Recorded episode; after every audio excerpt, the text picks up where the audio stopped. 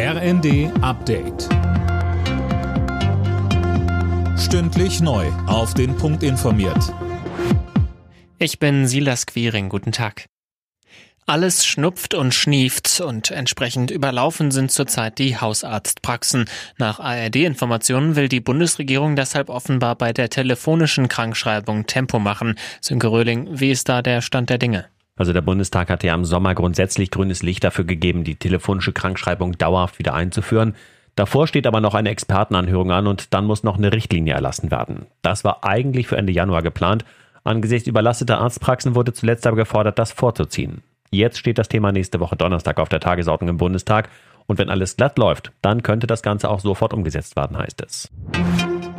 Die Inflation in Deutschland schwächt sich weiter ab. Das Statistische Bundesamt rechnet für den November mit einer Inflationsrate von 3,2 Prozent. Grund sind demnach vor allem gesunkene Energiekosten. Die Lebensmittelpreise sind immerhin nicht mehr so stark gestiegen.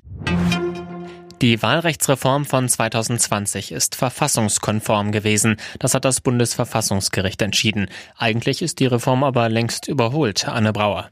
Ja, die Große Koalition aus Union und SPD hatte die Reform 2020 auf den Weg gebracht. Geklagt hatten die damaligen Oppositionsparteien Grüne, FDP und Linke. Und die fanden das Verfahren jetzt selbst schon überflüssig, weil dieses Jahr schon eine neue Wahlrechtsreform beschlossen wurde. Im Grundsatz ging es in der alten und geht es auch jetzt in der neuen Reform darum, dass der Bundestag nicht immer größer wird und aus allen Nähten platzt. Die Karlsruher Richter werden die neue Reform auch noch überprüfen. In der Fußball Champions League müssen die Bayern heute Abend ran. Um 21 Uhr empfängt die Elf von Thomas Tuchel den zweiten der Gruppe A, FC Kopenhagen. Gleichzeitig muss Union Berlin zu Sporting Braga nach Portugal. Alle Nachrichten auf rnd.de